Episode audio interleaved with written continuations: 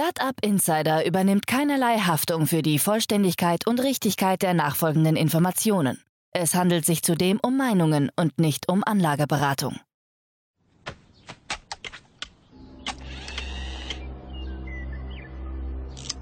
To infinity and beyond!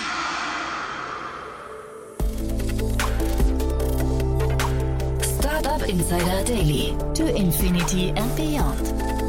Podcast rund um Blockchain, Krypto, NFTs und Web 3.0. Hallo und herzlich willkommen zu Startup Insider Daily am Nachmittag und damit zu unserer Rubrik To Infinity and Beyond. Das Format, in dem wir mit wechselnden Gästen jede Woche die neuesten Entwicklungen in den Bereichen Krypto, NFTs und Web 3.0 beleuchten.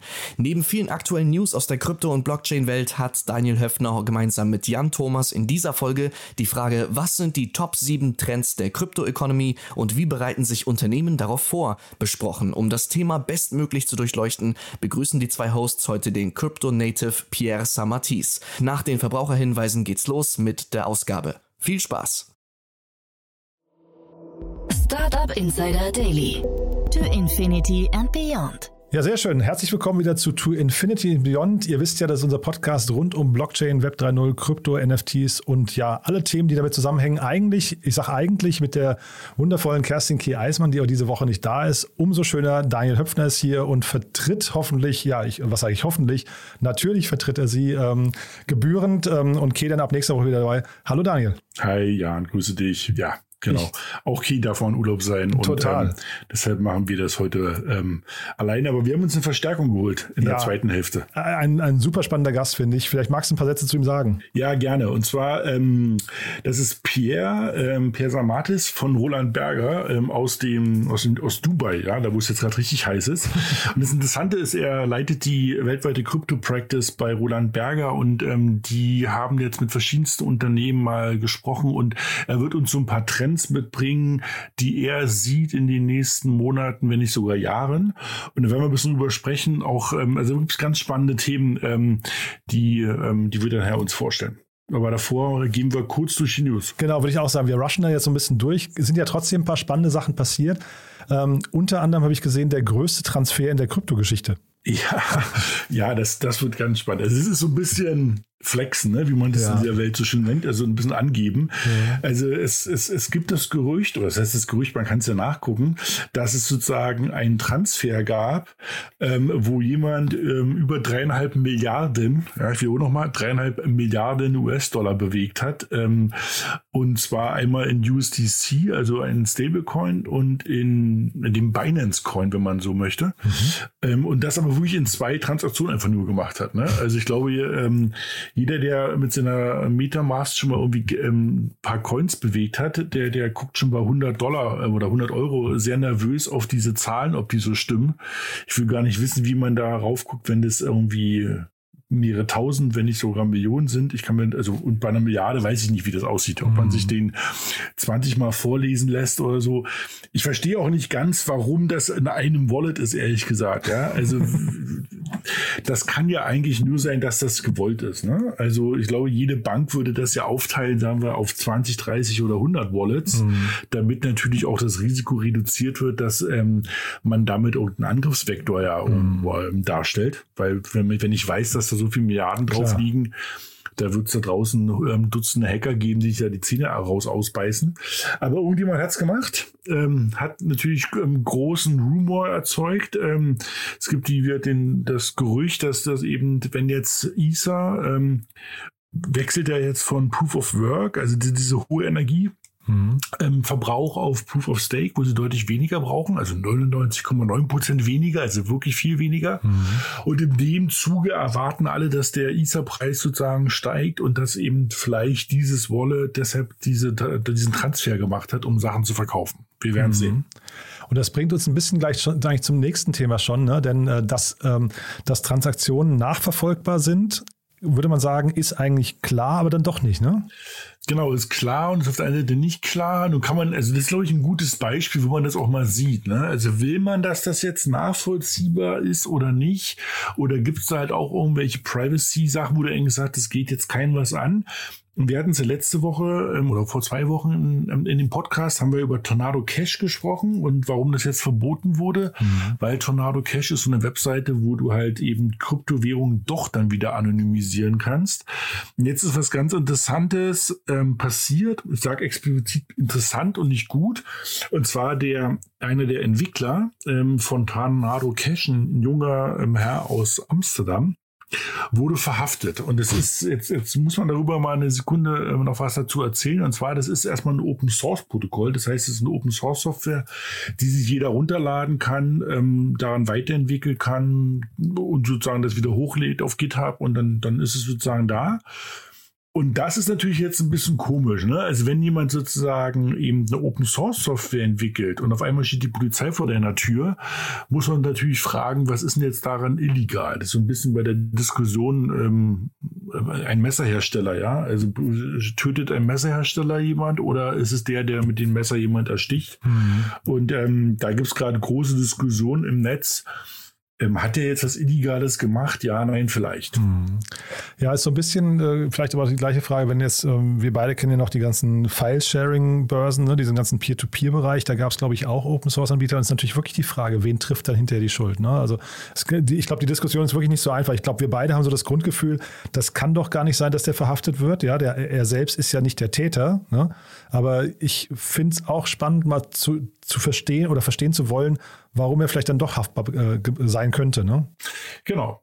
Ich meine, auf der anderen Seite, das also, wie gesagt, also die Software wurde und wird oder wurde genutzt, eben um wirklich ähm, ähm, also man nimmt an, dass drei Viertel der illegalen Aktivitäten und des Waschens von Kryptowährungen aus irgendwelchen Hacks über diese Tornado-Plattform gegangen sind. Und das ist natürlich schon mal eine Aussage. Ne? Also, dass, die, dass diese Plattform verboten ist und dass es jetzt irgendwie ähm, strafrechtlich verfolgt wird, das verstehe ich. Jetzt ist nur die Frage, wie weit trifft die Schuld den Entwickler? Ne? Hm, total. Dann nächstes Thema, das du mitgebracht hast, ist auch, finde ich, spannend. Da hast, also da wurde analysiert letztendlich, wo Deutschland steht, kann man fast sagen. Ne? Beziehungsweise das war eigentlich ja. der Aufhänger, aber es ist natürlich traurig zu sehen, dass Deutschland da überhaupt nichts mitzusprechen, nicht mitzusprechen hat. Ne? Ja, das ist wieder mal so eine, eigentlich so eine Statistik, die man eigentlich nicht irgendwie erklären möchte, aber eigentlich muss man sie trotzdem bringen. Und zwar, es wurde mal geguckt, wo sozusagen ähm, die großen Investments gemacht wurden, so in den mhm. letzten, äh, letzten sechs bis neun Monaten in der Kryptowelt. Ne? Und ähm, jetzt geht es nicht nach Ländern, sondern es geht natürlich nach irgendwelchen großen Firmen und Banken und, und Tech-Anbietern. Und da sieht man halt wirklich eben, dass eine, eine Google, BlackRock, aber auch die großen Banken, ähm, allen voran Morgan Stanley, Goldman Sachs, wirklich riesen Investments machen. Aber auch die Chinesen mit Tencent haben wirklich alle ähm, jenseits der, der 100 Millionen, teilweise eben wie die großen Firmen BlackRock jenseits der Milliarde, äh, trotz der Probleme des Kryptomarktes der letzten sechs bis neun Monate dort irgendwie wie wild investiert, weil sie wissen, das ist eine Zukunftstechnologie. Und das Traurige ist halt, dass also gar keiner dabei ist. Also nicht mal irgendeiner da reingerutscht ist, wo du sagst, ähm, dass jemand da mal ein bisschen mal mit investiert, um mal zu gucken, was bedeutet das für meine Industrie. Und wir haben ja schon Global Player Industrien in Deutschland. Ne? Mhm. Also Automobilindustrie, ähm, Chemieindustrie, aber wir haben auch Banken und Versicherungen, ne? Allianz, Munich Re. Es ist ja nicht so, dass wir sozusagen in, den, in bestimmten Bereichen nicht vorne mitspielen. Mhm. Das Traurige ist nur, ähm, das werden wir nachher auch bei unserem Gast haben, der wird auch nochmal erklären, dass eben bestimmte Sachen sogar auch nicht in Berlin mal gestartet sind. Wir aber als die deutschen Firmen da so ein bisschen, ähm, ne, ich sag's mal ganz bewusst, Angst vorhaben. Ne? Und mhm. ähm, deshalb muss halt sagen, wir müssen dort äh, uns, uns ändern. Ne? Also ich sage gar nicht, dass die alle irgendwie kopfüber irgendwo reinspringen sollen, aber wir müssen ähm, anfangen, ähm, ganz bewusst ähm, Startups im Web3-Kryptobereich stärker zu unterstützen, dort zu investieren, zu gucken, dass die Technologie auch in Deutschland bleibt. Und mhm. ähm, ja, da sind wir wieder nicht dabei. Du, dann machen wir vielleicht mal einen kurzen Insert an der Stelle, äh, Daniel, für die, die dich jetzt noch nicht kennen. Also jemand, der, der im Startup, äh, ein Startup, das in diesem Bereich gründen möchte oder gegründet hat, darf sich aber auch jederzeit bei dir melden, ne?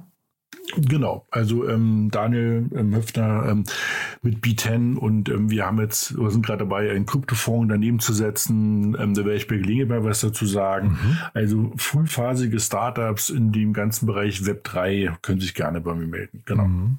Also äh, wirklich, da haben wir, glaube ich, die letzten beiden Male gar nicht drüber gesprochen, aber da seid, also man merkt zumindest bei dir da den, also da ist eine richtige Euphorie entstanden. Ne? Du hast ja ein paar Mal schon gesagt, das ist so ein bisschen wie die Anfangstage vom Web, Web 1 eigentlich, ne? Genau. Also ich glaube sozusagen, wir sind gut versorgt im ganzen Bereich Web 2 und ähm, jetzt geht es wieder darum, wirklich ähm, Technologie zu bauen, um so die, das nächste Netz zu bauen. Der, der, so der Net of Trust und wie es alles heißt, die neue Ownership im Digitalen.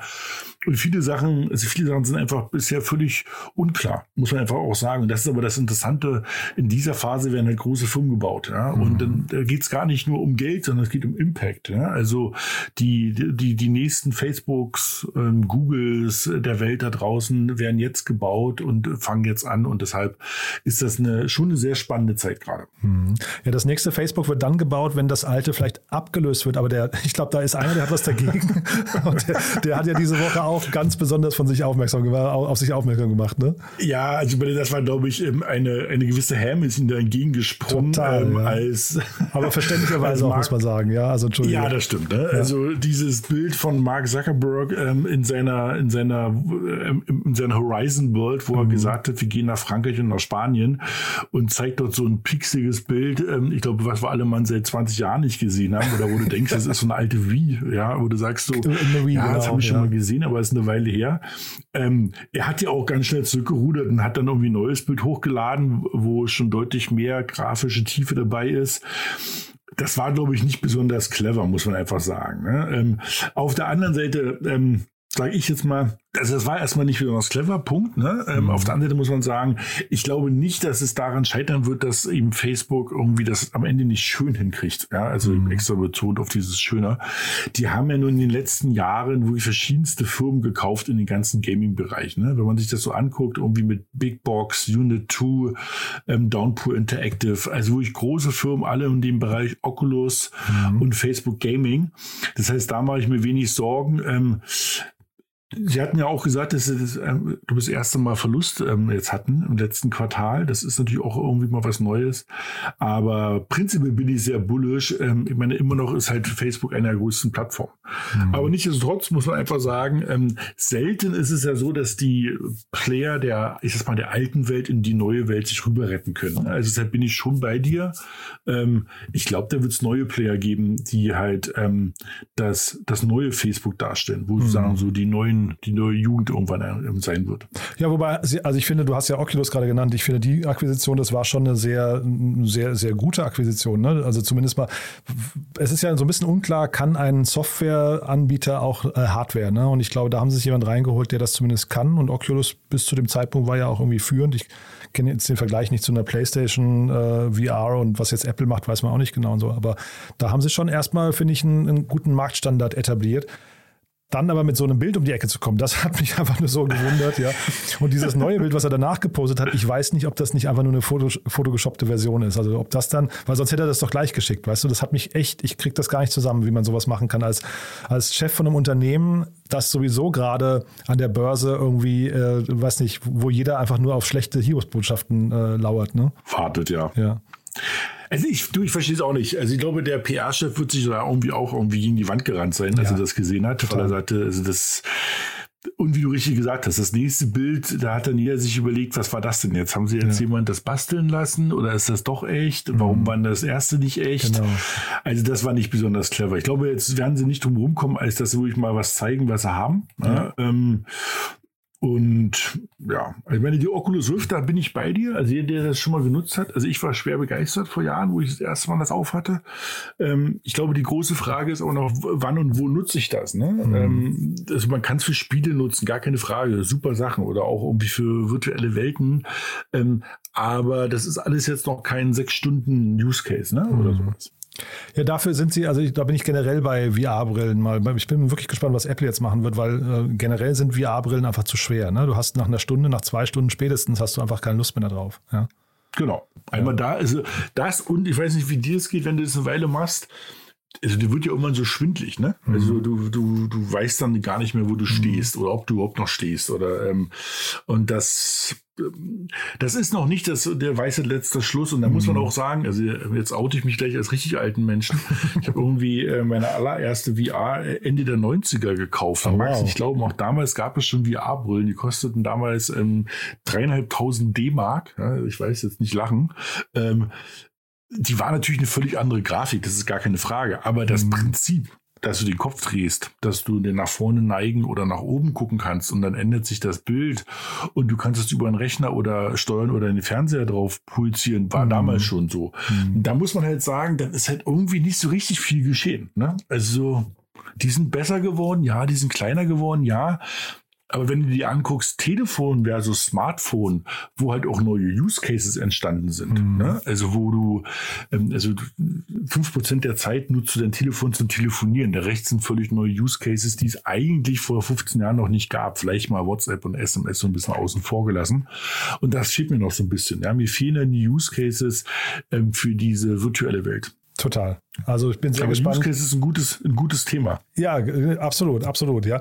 Aber ich würde sagen, Daniel, dann ist das auch genau jetzt die Überleitung für unseren Gast heute, denn äh, wirklich, ich glaube, das wird ein tolles Gespräch. Ähm, ich würde sagen, wir holen mal rein, oder? Genau. So, und dann würde ich sagen, hallo Pierre, schön, dass du da bist. Hallo zusammen, freut mich sehr, heute bei euch zu sein. Toll. Daniel, Grüß dich, hi. Daniel, ich glaube, ihr beiden kennt euch schon, ne? Genau, wir kennen uns. Ähm, Pierre, ich kann da zwei, drei Worte mal dazu sagen ähm, zu Pierre.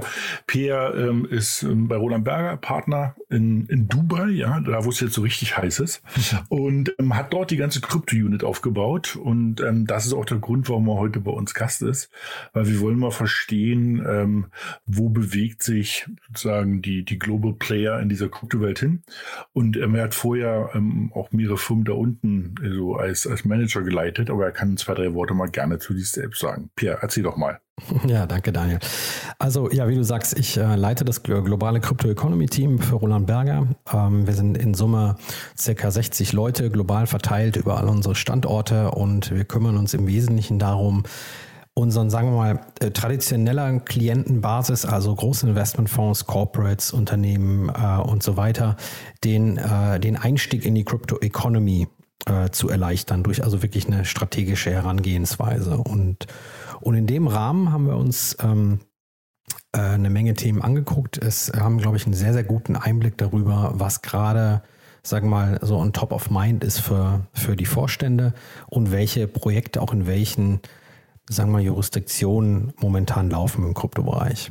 Und was ist denn so der, der heiße Trend? Oder ähm, kann man das so sagen? Gibt es da Unterschiede global? Ähm ja, absolut. Also vielleicht fange ich, ähm, fange ich noch kurz an und ähm, gebe euch nochmal einen Überblick über die, die sieben Trends, die wir, ähm, äh, die wir verfolgen. Und äh, diese sieben Trends geben eigentlich auch ein ganz gutes Framework, um mit, ähm, mit unseren Kunden eigentlich darüber zu sprechen, okay, was sind denn jetzt eigentlich die wesentlichen Dinge, die ihr für euer Geschäft beachten müsst? Also hinter dem Ganzen steht natürlich, sagen wir mal, die feste Annahme, und der Glaube, dass wir in eine sogenannte Crypto Economy überleiten, also in eine Economy, in der Krypto, und damit meine ich jetzt nicht explizit Cryptocurrency, sondern Krypto als Thema, ähm, in viele Bereiche unseres äh, Geschäftslebens und natürlich auch im, im, im, im Bereich äh, von ähm, sozialen Strukturen und so weiter eingreift. Das sind sieben Trends und ähm, äh, wenn wir die mal ganz kurz durchgehen, also der erste Trend ist Future of Finance. Ähm, das ist quasi so ein bisschen für jeden, der das Krypto-Thema natürlich schon länger kennt, so ein bisschen der No-Brainer. Also hier geht es darum, disruptive Finanz-Business-Modelle äh, zu haben, kann CFI sein, DeFi, aber auch ganz traditionell, wie gehe ich eigentlich als Unternehmen mit dem ganzen Thema Digital Asset in Summe um? Dann kann ich nachher nochmal ein spannendes äh, Ergebnis von unserem Executive Survey zu, zu berichten. Der zweite Trend ist das Thema Asset Tokenization. Also da geht es äh, wirklich darum, den, die Art und Weise, wie wir Assets managen, funden und traden, wirklich zu revolutionieren, eben durch äh, Fractionalization. Und da spielt natürlich auch das ganze Thema Digital Twin und NFT eine große Rolle. Das dritte, und da habt ihr, glaube ich, in den News auch ähm, ausführlich drüber gesprochen, ist das Thema Metaverse. Also alles, was, was sich rund um das Metaverse äh, ähm, dreht, das ist natürlich gerade auch ein, ein Hype-Thema. Ähm, viertes ist Supply Chain Improvement, also da geht es um Supply Chain, ähm, Einsätze von, von Blockchain im Wesentlichen mit, mit der Idee dahinter, dass wir, wenn wir zu einer Machine-to-Machine-Economy wechseln werden, dass dieses Thema extrem wichtig sein wird. Das fünfte Thema ist äh, momentan ja so ein bisschen der, der Rising Star, das sieht man ja auch, wenn man sich die, die VC-Zahlen anguckt, äh, das ganze Thema Web3 und Data Economy. Also wirklich der Wechsel von unserer Evolution von einem Web 2.0 zu Web 3.0 und insbesondere der, der Datenaspekt davon. Trend Nummer 6 ist Mining und Staking und da sehen wir spannenderweise auch eine Menge Bewegung im Markt. Und der siebte Trend ist so ein bisschen das, das Ganze, ähm, was so ein Overlay ist, das ganze Digital Identity-Thema. Ich meine, ähm, wir hatten es ja gerade in den News, das ja hat gesagt, ne? Also das Metaverse-Thema ist ja immer noch so ein bisschen belächelt von allen. Ähm, was heißt denn das jetzt für so ein Unternehmen? Also wenn jetzt so ein, so ein deutscher Mittelständler ähm, überlegt, okay, er will was im Kryptobereich machen und für ihn ist das Thema ähm, Metaverse, er hat zumindest irgendwo mal von gelesen. Wie kann das aussehen? Also ähm, ist das nur ähm, for fun oder ist das wirklich for business case? Das ist eine sehr gute Frage und ich glaube, das ist wirklich auch die Kernfrage, die gerade alle so ein bisschen umtreibt, auch in den Unternehmen, weil ich glaube, jeder ist natürlich jetzt so ein bisschen unter Druck, ähm, im Bereich Metaverse was zu machen, um einfach auch zu mhm. demonstrieren, dass man da irgendwie nicht, ähm, nicht was, was Spannendes verpasst. Meine persönliche Einschätzung ist dazu, und wir haben jetzt eine Menge Dinge gesehen, wo Firmen, sagen wir mal, ähm, äh, wie, wie, man auf Englisch so schön sagt, head first, ähm, in das Thema Metaverse eintauchen, ähm, um dann aber später festzustellen, ja, so ein richtiger Business Case ist eigentlich nicht dahinter. Zumindest momentan. Und das Spannende ist, wir haben ja so eine Executive-Umfrage gemacht mit ähm, über 150 C-Level-Participants ähm, aus der ganzen Welt, über zehn Branchen hinweg. Und da ist halt rausgekommen, dass das Thema Metaverse von den Executives nicht mit einem hohen Impact gesehen wird. Und das widerspricht ja eigentlich komplett dem, was wir momentan so an, an in der Projektlandschaft sehen. Ne? Mhm. Das heißt also so nochmal kurz gefasst in in meiner Erfahrung, was wir so bei, bei, bei Kunden sehen, ist das Thema eher ein Marketing-Thema und auch ein bewusstes Thema, um vielleicht sogar auch, ähm, sagen wir mal, neben Marketing gegebenenfalls auch noch Valuations ähm, positiv zu beeinflussen. Ja, nur mal ganz kurz für mich die Frage, ähm, diese, diese, also Metaverse ist ja so ein Thema, du hast gerade schon gesagt, da gibt es so ein bisschen hängende Gesichter scheinbar schon oder enttäuschte ähm, äh, Stimmung. Sind, welches von den Themen ist denn noch nicht da? Also welche Themen würdest du denn sagen, sind noch so ein bisschen Zukunftsmusik von diesen sieben Trends? Mhm. Also ich, ich glaube, in Summe sind wir bei fast allen Themen noch, ähm, was Corporate Adoption geht, sind wir noch im, im, im ersten Inning. Ne? Ähm, wo wir aber eine Menge Bewegung sehen, ist, ist äh, Crypto Mining und Future Finance. Also da bewegt sich jetzt ordentlich was. Also gerade insbesondere die ganze äh, Banking und Finance Industry ist da, ist da ähm, schon ordentlich hinterher. Ich glaube, die Themen, die jetzt noch kommen werden, die drei, ähm, die sehr, sehr high auch, ähm, also sehr hoch gerankt worden sind von unseren, ähm, äh, in unserem Survey. Das ist einmal das ganze Thema Digital Identity, mhm. ja, weil alle natürlich auch verstanden haben, dass wenn ich in der Zukunft über, ähm, über Blockchain und so weiter Transaktionen mache, dann muss ich natürlich irgendwo wissen, für bestimmte Prozesse, wer ist denn mein Counterpart.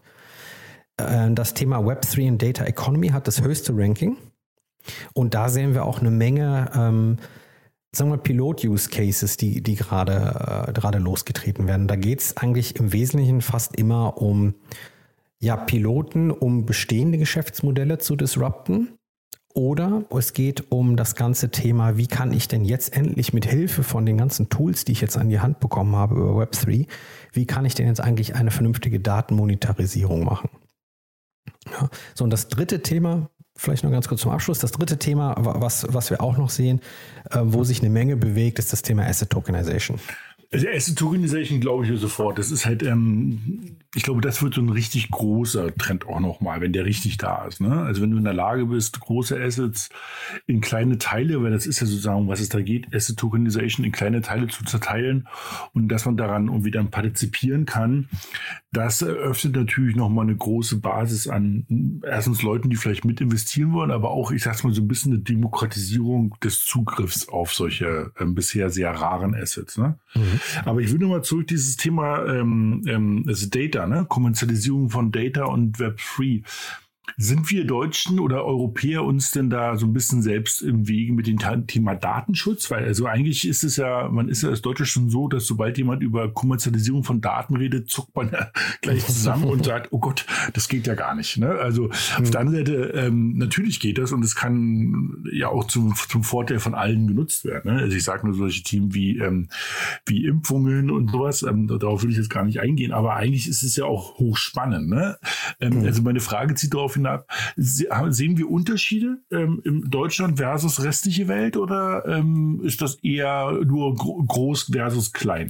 Nee, also da sehen, da sehen wir schon Unterschiede, aber die sind aus meiner Sicht eigentlich unberechtigt. Ne? Weil eigentlich, was Web, Web 3 und das ganze Data Economy Thema in Web 3 ja uns eigentlich erlaubt, ist ein vernünftiges Datensharing zu haben ähm, wo jeder Herr seine eigenen Daten sein kann und wir quasi damit ja eine Demonopolisierung der, bisher, der äh, bestehenden aktuellen Datenmonopole vorantreiben könnten. Ja, also von daher ist das Thema eigentlich müsste es in Deutschland total gut ankommen, ja, weil es eigentlich äh, Power back to the people bringt, wie man so schön sagt. Ich finde die, mhm. das Wort vorne dran eigentlich, das klingt so gut, ja. ja. ähm, aber äh, auch nochmal zu, zu, deiner Frage, ist es regional anders? Ja, ist es auf jeden Fall. Das liegt aber natürlich auch daran, weil, ähm, sag mal, jetzt gerade Middle East ist natürlich auch ähm, der, Raum, wo wir auch eine Menge Projekte machen. Ähm, da hat das Thema natürlich einen, einen, anderen Umgang. Da guckt man einfach anders drauf. Ne? Also da gibt's halt zum Beispiel riesige Oil and Gas Player, die haben riesige Datensätze.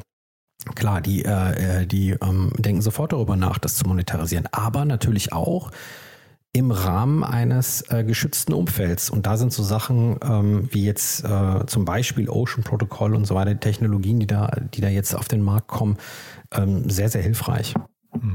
Darf ich mal zu diesen sieben Trends nochmal fragen, sind die denn alle voneinander abhängig? Also würdest du jetzt sagen, äh, wenn das eine nicht funktioniert, sagen wir Digital Identity würde nicht funktionieren, kann dann das Metaverse perspektivisch auch nicht funktionieren oder nur eingeschränkt funktionieren? Oder würdest du sagen, das sind erstmal sieben voneinander losgelöste Trends? Also ich glaube, die funktionieren schon losgelöst voneinander, aber das ist dann natürlich eine Frage des Scalings. Ne? Mhm. Ähm, also sagen wir mal das Metaverse-Thema, um das nochmal aufzugreifen ich glaube, da kommst du auch wunderbar ohne jetzt so eine restriktive Digital Identity klar.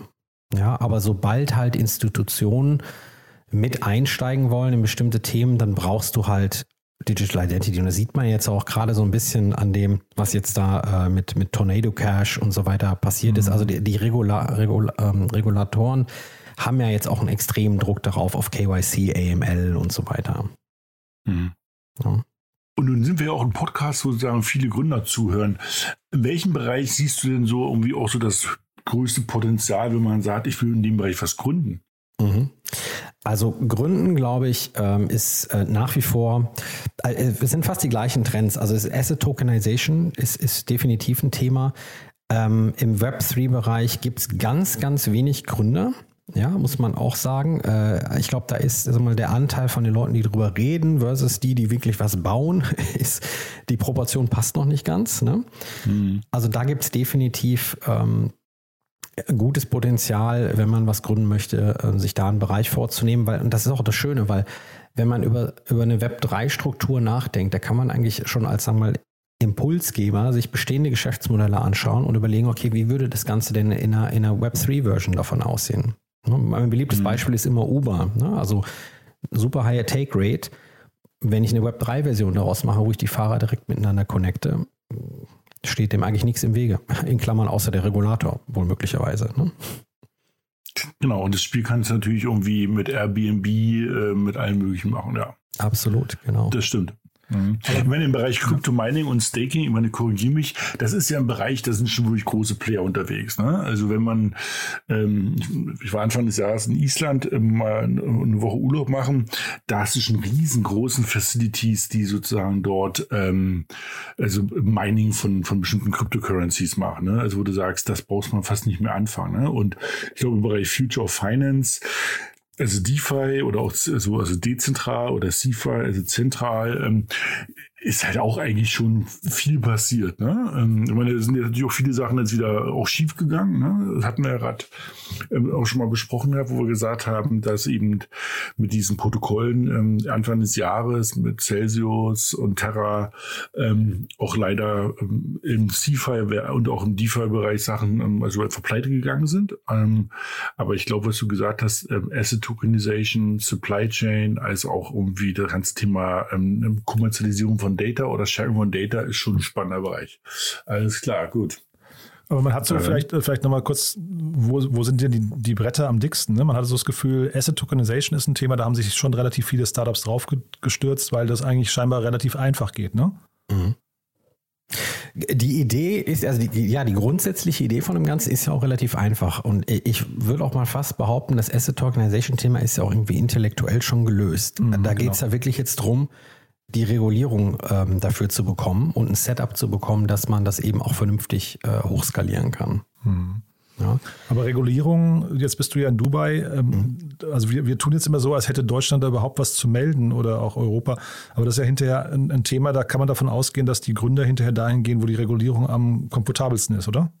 Absolut. Und, ähm, und das siehst du auch momentan schon ganz stark. Also ähm, jetzt mal um das Beispiel Dubai zu nehmen. Also die UAE und Dubai haben sich natürlich relativ früh positioniert als Blockchain-friendly ähm, State. Mhm. Und das hat dazu geführt, dass wir jetzt nach der Corona-Krise, also in, in 2021, äh, einen extremen Zuwachs an Krypto-Companies bekommen haben. Also nur mal so, so als Beispiel, wir haben 1000 Krypto-Startups mittlerweile in Dubai und die sind alle in wow. den letzten zwölf Monaten gekommen. Echt? Ja, genau. Ja. Und du hast ja eingangs, das muss ich nochmal fragen, eingangs, mhm. oder vielleicht eine Frage noch grundsätzlich nochmal, weil du, mhm. hast ja jetzt vorhin äh, von Cryptocurrencies gesprochen und auch von NFTs, aber ich verstehe richtig, für euer, ähm, für eure Crypto-Economy ist das beides eins, ja? Das, also das ist beides Bestandteil davon. NFTs würdet ihr jetzt nicht anders bewerten als eine Cryptocurrency.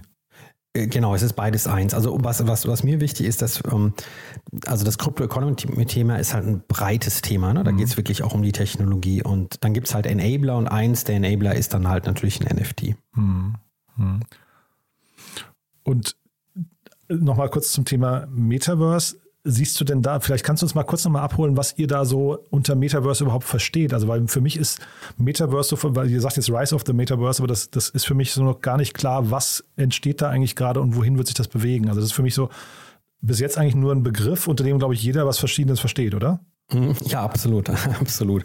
Also ähm, was wir darunter verstehen, ist, ist eigentlich neue Geschäftsmodelle in einem ähm, Blended Digital Universe.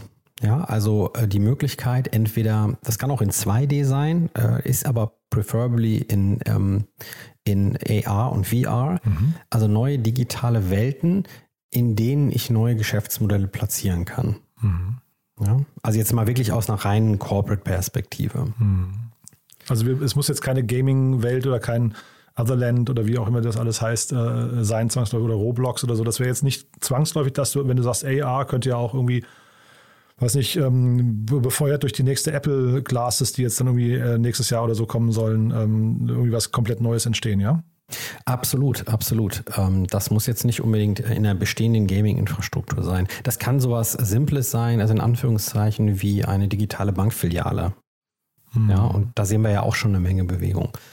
Ähm, weswegen ich aber, also vielleicht meine Meinung zu dem ganzen Metaverse-Thema ist, mhm. ich bin mir relativ sicher, dass das ganze Metaverse-Thema irgendwann zu einem, zu einem Standard wird. Im, wirklich und zwar im Sinne von, du konntest dir als Unternehmen irgendwie dann auch nicht mehr lange erlauben, keine Webseite zu haben oder keine mobile-friendly äh, Webpage zu haben.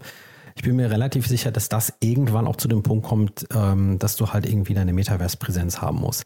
Wie lange das jetzt dauert, ist schwierig zu sagen aus zwei oder also aus drei Gründen. Also das erste ist einmal noch die, die Penetrationsrate der Devices, die du brauchst dafür, ist ja noch sehr, sehr gering. Also wer hat denn heute schon wirklich ein VR-Headset, äh, ein vernünftiges und, und wer benutzt es auch andauernd? Das sind ganz wenige. Ähm, da muss ich also noch was tun. Und äh, das zweite ist das Thema Interoperabilität. Also wie kann ich eigentlich dann verschiedene Metaverses miteinander verknüpfen? Damit ich nicht, und da bin ich auch wieder ein bisschen beim Digital Identity Thema, damit ich nicht irgendwie überall einen anderen Account haben muss. Mhm. und das dritte ist, glaube ich, noch so ein bisschen, und deshalb habe ich so ein bisschen Bauchgefühl, dass ein bisschen eine, Blase drin ist in dem ganzen Thema, ist, ich glaube, was, was VCs da heute noch drunter verstehen oder wo, wo sie rein investieren im Metaverse, hat nicht so wirklich den Charakter eines, eines Metaverse. Und das sagt jetzt, da, da spricht jetzt eher der Gamer in mir, der halt lange Zeit schon Videospiele spielt und ähm, äh, lieber in, in Lobbys äh, mit seinen äh, Freunden in, in Spielen äh, sich austauscht, als sich jetzt bei äh, Decentraland einzuloggen. Mhm. Aber das, das, das, muss ja jetzt nichts heißen. Ne? Also jetzt nicht, mhm. ich meine damit nicht, dass deine Meinung nicht wichtig wäre, sondern ich mhm. glaube, wir, wir sehen halt jetzt so, die, ne, Daniel vergleicht ja immer mit den frühen Jahren des Internets. Ähm, ne, die ersten mhm. Webseiten kann man auch nicht vergleichen mit dem, was dann irgendwie äh, heute oder vor zehn Jahren dann äh, irgendwie gang und gäbe war. Ne? Nee, absolut. Also und wie gesagt, ich, ich glaube, ich glaube fest daran, dass es sich das irgendwann dahin entwickeln wird. Ich glaube aber, wir haben noch ein Stück, äh, ein Stück Weg vor uns. Ne? Ja, ich glaube, ähm, also gerade bei diesem Metaverse-Thema, also ähm, da wird es wieder so einen Knall geben müssen, sage ich jetzt mal. Mit Knall meine ich so, ein, so einen Moment wie das iPhone. Ne? Also mhm. ähm, ich glaube, viele haben über also die ganz frühe Phase von Mobile Internet, also ich war so ein ganz früher, also da hat man noch mit J2ME programmiert, also mhm. kannst du heute nur den Kopf schütteln. Mhm. Und ähm, das hat alles, das, also technisch ging es, ja, man konnte auch was anzeigen, aber das war halt nichts Schönes, ne? Und irgendwie, und dann kam eines Tages eben Apple um die Ecke und hat irgendwie alles ganz anders gemacht. Und alle haben den Kopf geschüttelt und haben so ausgelacht. Und nach ähm, ja, 12, 18 Monaten hat eigentlich keiner mehr gelacht. Und ich glaube, ähnlich wird es hier auch geschehen. Ne? Die Frage ist, ob es wieder Apple ist oder auch mal wieder ein ganz, ganz anderer Player, keine Ahnung, Tesla oder wie auch immer, kommt irgendwie um die Ecke, dem man es überhaupt nicht zutraut. Und ich glaube, dann ist so ein, so ein Schwung da. Ne? So die anderen Sachen, die du ja gesagt hast, das sind ja eher so Sachen, sag mal, diesen unter der Motorhaube, ne? Also was wie Krypto, mhm. Mining und Staking, das brauchst du halt. Das ist sozusagen, ich sag mal, Basistechnologie, ne? Das ist sozusagen, wir optimieren das mhm. Getriebe mhm. oder den Motor, aber das hat vorne wenig zu tun. Das hat noch nicht mal ein Interface, ja? Also und eben, oder Supply Chain Themen, das ähm, interessiert erstmal 95 Prozent der, der, der End-User des Mainstreams überhaupt nicht. Aber mhm. das Interessante ist ja, dass solche Themen ja, ähm, wenn die einen echten Mehrwert liefern, auch mit, mit viel Geld um wieder herkommen kommen. Ne? Also da wird auf einmal Geld verdient in dem Bereich, wo dann sich alle wundern und äh, ich glaube, darauf, darauf, warten jetzt gerade alle. Ne? Aber da wollte ich mal ganz kurz reingehen, Daniel, weil das finde ich nämlich mega spannend. Wir haben jetzt hier sieben Trends ja? und äh, Pierre, ich äh, gehe mal davon aus, du hast auch alle schon relativ tief durchleuchtet. Wenn du jetzt, ich sag mal, 1000 Euro hättest und müsstest deinen Chip auf eines von diesen sieben Feldern setzen, weil du denkst, da sind die Renditen am höchsten perspektivisch. Mhm. Dann würde ich ähm, splitten darf ich ihn nicht, ja. Ich muss noch einlegen. Ja, du kannst, du? kannst ihn dritteln von mir aus, ja. Aber okay. vielleicht, vielleicht fangen wir mal mit dem, mit dem einen an. Vielleicht, vielleicht schaffst du das ja sogar. Okay, also dann wäre es in der Tat Future of Finance. Ähm, ja. ja, weil ich glaube, da haben wir jetzt, äh, sagen wir mal, das größte Momentum mit den traditionellen äh, Playern, die da also nicht nur eine Regulierung schaffen, aber einfach auch massiv, ähm, sagen wir mal, hinter verschlossenen Türen daran arbeiten, dass es mhm. da äh, zukünftig Mainstream-Produkte gibt. Und das ist, weil du auch daran glaubst, dass der Markt der größte ist, oder? Weil ich glaube, dass das der größte Catalyst ist, um, um das ganze Thema ähm, Krypto auf die nächste Stufe zu hieven. Ähm, nur, nur mal so nochmal als, als, als, ähm, als kleine Insight. Also wir haben unter anderem in dem Executive Survey auch gefragt, ähm, würdet ihr, äh, liebe CEOs, ähm, denn Digital Assets und Cryptocurrencies in euren Operations verwenden? Und das kann dann entweder sein als Salary Payout oder halt eben als Payments zu akzeptieren. Und da hat mich selbst als, als, als Krypto-Fan die Antwort überrascht. Da war nämlich die Antwort, dass in Summe 70 Prozent entweder äh, ein komplettes, dem komplett zugestimmt haben oder gesagt haben, ja, da denken wir drüber nach. Mhm. Ja. Aber es ist mhm. natürlich auch un vogue nachzudenken, ne? Also, ja, so, aber sie, sie hätten auch Nein sagen können. Im, im ne? Kopf also, bin ich so ein bisschen modern zumindest, ja, weil hinterher zu sagen, ich habe es nicht verstanden und man zitiert mich, dann ist natürlich auch blöd, wenn ich Nein gesagt habe. ja, es, es, war aber, es war aber, sagen wir mal so, äh, der, der, Survey ähm, hatte keine, ähm, hatte keine, hat keine Verlinkung mit den Namen. Das könnten mhm. nur sowieso nur wir sehen. Also von mhm. daher. Mhm. Genau.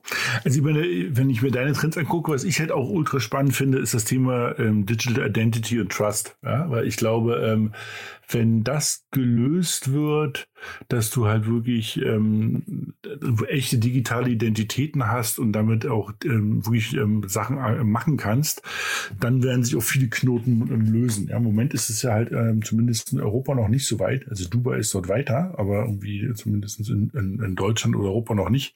Aber wenn sich da Sachen lösen, wird es halt auch. Ne? Also, wie, wie ist das denn in Dubai, wenn ich fragen darf? Weil wenn sie da schon weiter sind, man hat ja, wenn ich es richtig verstehe, immer das Problem, du musst ja einmal um eine digitale Identität zu haben. Wir haben da hier auch schon äh, sag mal, intensiv drüber gesprochen, aber du brauchst ja immer diese Schnittstelle zur realen Welt. Irgendjemand muss ja approven und oder bestätigen, dass du mhm. diese Person bist. Ne? Mhm. Ja, absolut. Also ich glaube, bei dem, bei dem Digital Identity-Thema ist nochmal vielleicht wichtig, von zwei Sachen zu unterscheiden. Also einmal, A, wie effizient ist denn quasi der klassische Prozess, um deine Ausweisdokumente aufzustellen und so weiter. Und da muss man schon sagen, ist die UAI schon relativ weit vorne mit einer zentralisierten ähm, ID, mit die mit allem verknüpft ist und so weiter. Aber ich glaube, was der, der, der Katalyst auch für Web 3 sein wird, ist eben auch eine, eine Digital Identity zu haben, ähm, die ich ein Stück weit in einem geschützten Environment auch verifizieren kann. Ja, also nicht so super intrusive, dass ich jetzt immer meinen mein Pass als ID habe, ja, sondern dass ich eben, wenn ich möchte, Dinge freigeben kann aus meiner Wallet und aber wirklich nur die Informationen, die auch wirklich gefragt sind. Ja, und da habe ich noch keine Lösung gesehen bisher weltweit. Ich weiß, dass es eine Menge Arbeitsgruppen gibt, die dran, dran forschen, dran arbeiten, aber ich glaube, das wäre so ein bisschen ähm, wirklich der Durchbruch. Mhm. Und diesen Widerspruch zu der, zur ganzen Dezentralität, der steht dem Ganzen nicht im Wege? Ähm, das, kommt auf, das kommt immer auf, den, auf deinen Use Case dann an. Ne? Aber das ist genau das, was ich meinte. Also mhm. du hast halt diesen klassischen Weg, das sind deine zentralen Government-backed äh, ähm, Identity-Dokumente. Mhm. Das ist natürlich super zentral dann. Mhm, ne? Genau. Ähm, was ich aber meine, ist, dass ich mich zum Beispiel, wenn ich möchte, sagen wir mal, Uniswap würde das jetzt einführen, dass ich mich mit einem Identity Wallet da anmelden kann und irgendwie bestimmte Informationen freigeben kann, die mir dann einen bestimmten Tier-Level für Transaktionen freischalten. Ja, und das, da hast du ja dann schon wieder volle Dezentralität. Und ähm, ja, ich, ich, ich bin gerade mal überlegen, sozusagen, was es jetzt auch so für ich bin immer so überlegen, was es für Deutschland bedeutet. Ne? Also wenn ich mal so ähm, überlege, was man da sozusagen, wo wir da so stehen und was da so kommt, aber ähm, ähm, denn es gibt ja, wir hatten vor kurzem jemanden da, der was erzählt hat über, wo, wo steht Deutschland mit den bezüglich so digitalen Identity und Pass. Und haben wir ja gelernt, ich glaube, was waren es gewesen? Vier Jahre sind wir so ein bisschen hinterher. Das mhm. heißt, es dauert alles noch so ein bisschen, auch mit der Regulation. Ähm, ja, ich hatte auch gerade ähm, in einem anderen Podcast noch den Norman von Markenrebell hier zu Gast und der berät auch, im, weil ihn das Thema Web 3 so reizt, äh, berät er auch zum Teil irgendwie Behörden. Und ich habe gefragt auf einer Skala von 1 bis 10, wie ist das digitale Verständnis äh, oder das Werk 3 Verständnis von Behörden und von der Politik, sagt er 0,5. Ja, also das, er meinte, es, es, geht fast nicht schlimmer. Es ist, es ist so wenig Wissen vorhanden und ich glaube, das ist so mit der wichtigste Auftrag eigentlich auch, also nicht nur von diesem Podcast, sondern generell eigentlich von, von auch äh, Menschen wie dir, Pierre, ne? dass man mhm. eben viel darüber spricht, um zu erklären, zumindest was sind die Möglichkeiten und was sind die Gefahren vielleicht auch. Ne? Absolut und, und da, deshalb, äh, das ist auch wirklich auch immer unser erster Entry Point, des, äh, und zwar Education. Ne? Also wirklich Workshops zu machen, Verständnis reinzubringen, weil das Thema ist natürlich auch komplex. Wenn man kein Crypto-Native ist und noch nie davon gehört hat, dann ist es schwierig zu verdauen. Das muss man mhm. auch sagen. Und man kann eine Menge Mehrwert stiften, indem man das Thema eigentlich vernünftig übersetzt. Ne? Im ersten Schritt. Genau, das ist so ein bisschen auch unser Ansatz. Deshalb versuchen wir ja auch mit den normalen Worten diese teilweise echt komplexen Thematiken zu erklären. Ne? Ähm, ja. ja. aber wir haben ja auch schon gesehen im letzten, in der letzten Woche äh, da im Gespräch, wie, wie, was dafür, was dafür Gesetzesentwürfe entst, äh, entstehen, die wir, obwohl wir drin sind mittlerweile ein bisschen im Thema, dann schon wieder nicht mehr verstehen, weil, weil das Ganze so verkopft wird und gemacht wird von Leuten, die das eigentlich nicht machen sollten. Ne? Weiß nicht, ob du dich erinnerst, aber das war für, für mich schon genau. so ein bisschen, ja, das war so, so, so ein Aha-Effekt. Ja, genau, ja. erschreckend. Ne? Ja, die Frage ist halt, ob man, ähm, ob wir uns da wieder selber im Weg stehen, ne? oder ob man dort, ähm, ähm, also man muss nicht bei allen Punkten immer zu an andere Länder gucken, aber die Frage ist, ob man sich halt nicht das irgendwo mal einfacher machen kann ähm, und dass, dass wir da so ein bisschen also wir Deutschen lieben halt Komplexitäten, ne? Und irgendwie mhm. wir kriegen, wir kriegen das auch nicht los. Also wenn es nicht wirklich kompliziert ist, dann ist es irgendwie nicht gut. Also, also, und äh, also ich habe ich habe vor kurzem schon mal dieses Beispiel gebracht, ich vor kurzem so einen neuen Personalausweis beantragt und ähm, die Frau hat also quasi ist mir ausgeredet, dass ich die digitalen Dienste freischalte. Ja, wo du sagst, das kann doch nicht wahr sein. Und dann war ich irgendwie ganz stolz und war bei meinem Notar und habe gesagt, hier, seit dem 1. August kann man ja jetzt in Deutschland auch ähm, digitale Firmen, also, also oder rein digital remote gründen, meint er, ja, aber du brauchst den ganz neuen Ausweis, da wo so ein Foto dabei ist. Und da ich die nicht habe, hätte ich zu der Notarsitzung vorher meinen Pass zum Notar bringen müssen, weil auf dem Pass ein Foto dabei ist. Er sagt, Jungs, also jetzt wird's irgendwann total verrückt. Ja, mhm. also ich kann zwar zu Hause sitzen mit meinem Personalausweis, aber ich muss vorher den Pass mit meinem Bild irgendwie zum Notar geben. Also, was, was soll das, ja? Also, wir, wir, wir tun uns da irgendwie alle so ein bisschen selbst das Bein stellen, ist so mein Gefühl. Ja? Also, ich finde die Trends wirklich hochspannend. Ähm, ich hoffe nur, dass die auch irgendwo ankommen ähm, ah. bei, den, bei den Leuten. Aber dann vielleicht mal, Pierre, bei, vielleicht mal kurz dann daran anknüpfen. Bei welchen dieser sieben Trends steht denn die Regulatorik nicht im Wege? Ähm, beim, ich glaube, am wenigsten steht sie im Wege beim Mining- und Staking-Thema. Ja? Ja. Weil da ist es in der Regel, ähm, also jetzt sagen wir mal, wenn man jetzt sagen wir mal Bitcoin Mining nimmt, dann ist es ja in der Regel eigentlich ein, äh, ein Deal, den du als Miner mit dem Energieversorger oder mit dem, mit dem Netzbetreiber oder je nachdem, wie die Energiemarktstruktur in dem jeweiligen Land ist, machen kannst. Aber wurde das nicht auf EU-Ebene auch ausgiebig diskutiert? Ja, aber das ist, glaube ich, auch wieder so ein Beispiel, wo die EU sich gegebenenfalls auch wieder rauskegelt ne, aus dem ganzen Spiel. Und das ist vielleicht nochmal ein spannendes Thema, ähm, weil Daniel, du hattest, glaube ich, vorhin gesagt, das ist so ein bisschen das Thema, wo, wo ähm, Big Boy Money drin ist. Also da, da ist die Eintrittsschwelle, um da mitzuspielen, relativ hoch schon. Das stimmt, aber ich finde es trotzdem ein super spannendes Thema, weil wir sehen halt, dass eine Menge ähm, Regierungsfunds und Sovereign Funds und so weiter ähm, in das Thema investieren. Und warum machen die das? Ähm, das hat natürlich, klar, zum einen ist das interessant, weil du damit irgendwie Überschuss äh, ähm, monetarisieren kannst. Ähm, zum anderen sehen die das aber wirklich als strategisches Asset ähm, und als, sagen wir mal, Grundbaustein einer Krypto-Economy, die sie dann darauf aufbauen. Ja, und da verpassen wir, glaube ich, in Deutschland auch wieder so ein bisschen den Zug. Ja. Ja. Vielleicht, also vielleicht sagt man noch mal zwei Worte dazu. Ähm, bleiben wir mal bei dem Thema ähm, Proof of Work. Also das hatten wir hier im Podcast schon mal erklärt. Das heißt sozusagen, man, man muss halt ähm, sehr komplexe Matheaufgaben rechnen, um sozusagen so einen Block dann zu bekommen, den man dann sozusagen diese Blockchain ranpackt. Und ähm, umso mehr Rechenpower man hat, umso höher ist die Wahrscheinlichkeit, dass man halt diesen Block, ich sag's mal, gewinnt. Ne? Und ähm, und ich glaube, das Interessante ist, es ist ja, war ja letztes Jahr so, bis Mitte letzten Jahres war ja, waren ja die großen Miner alle in China, weil dort auch die Energie sehr günstig war, auch gerade für den Bereich. Dann hat sich so ein bisschen das politische Klima in China geändert und dann sind die, sind viele nach Amerika abgewandert.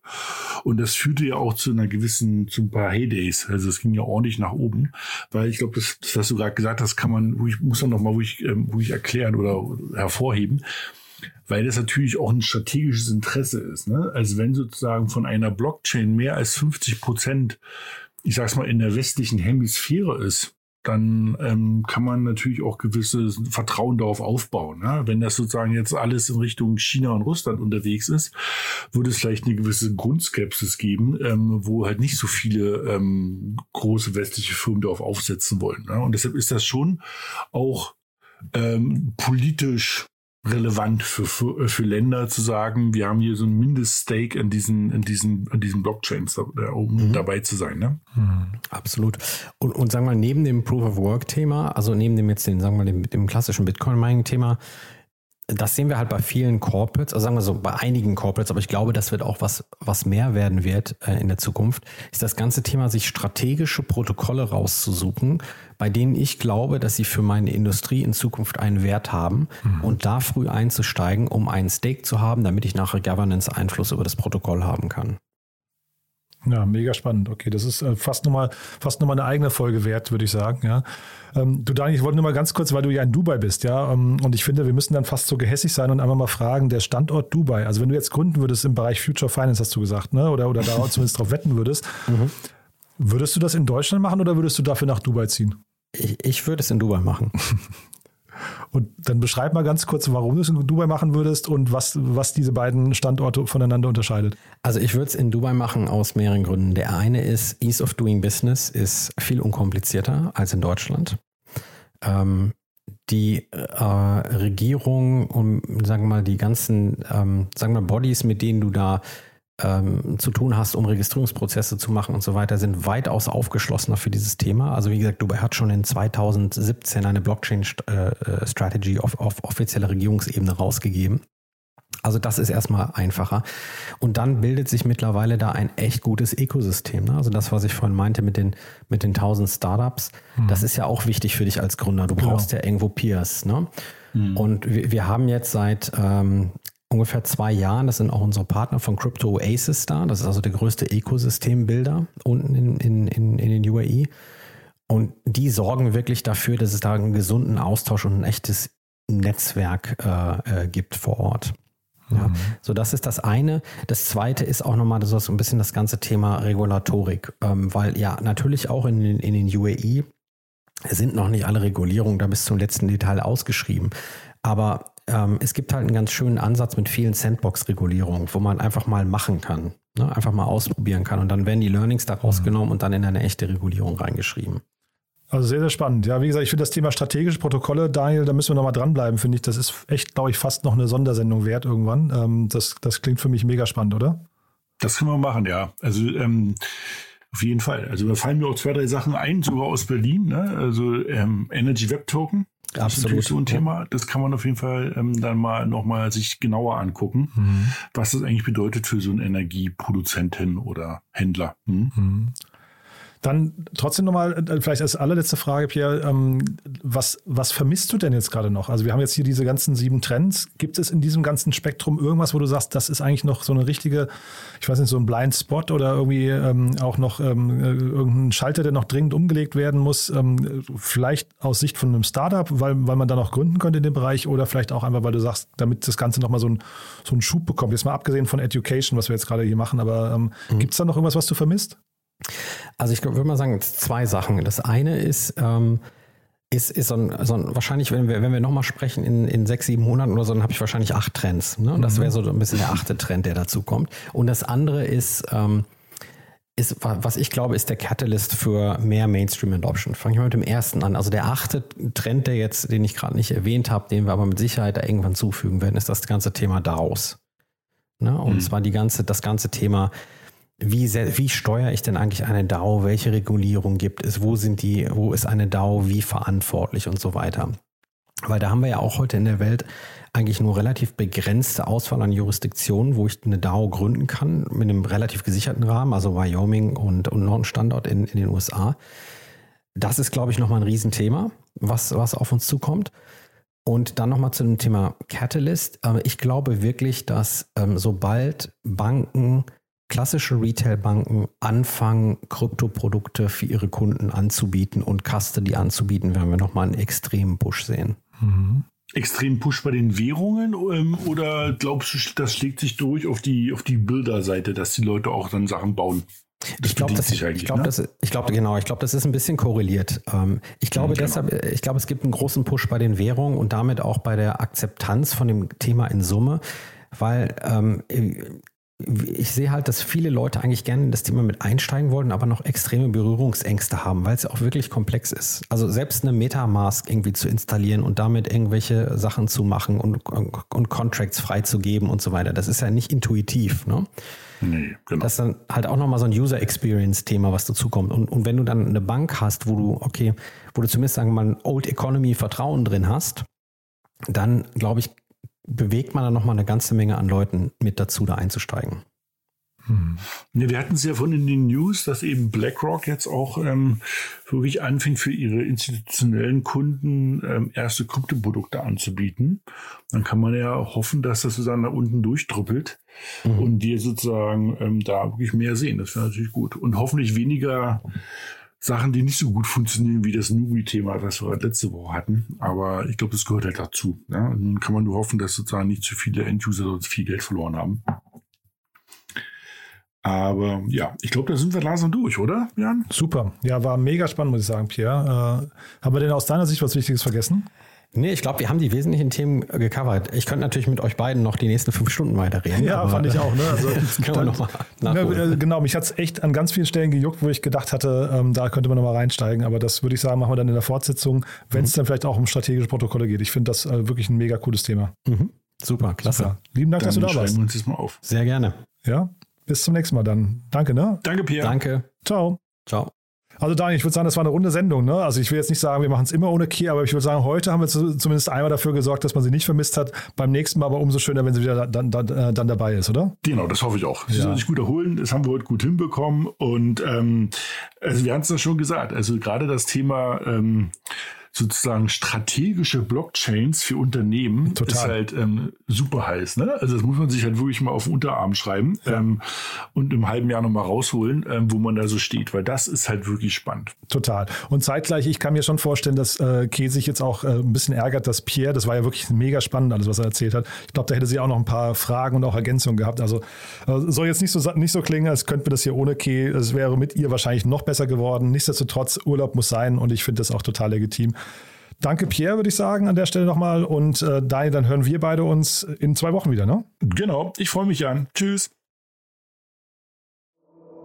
Startup Insider Daily, der tägliche Nachrichtenpodcast der deutschen Startup-Szene. Das war die neueste Ausgabe von To Infinity and Beyond. Vielen Dank an Daniel Höpfner, Jan Thomas und unseren heutigen Gast Pierre Samatis für die Einblicke. Und damit verabschiedet sich Startup Insider Daily für den heutigen Tag. Am Mikro war heute wieder für euch Levent Kellele. Ich sage vielen, vielen Dank fürs Zuhören und freue mich, wenn ihr morgen wieder mit dabei seid. Macht's gut und auf Wiedersehen.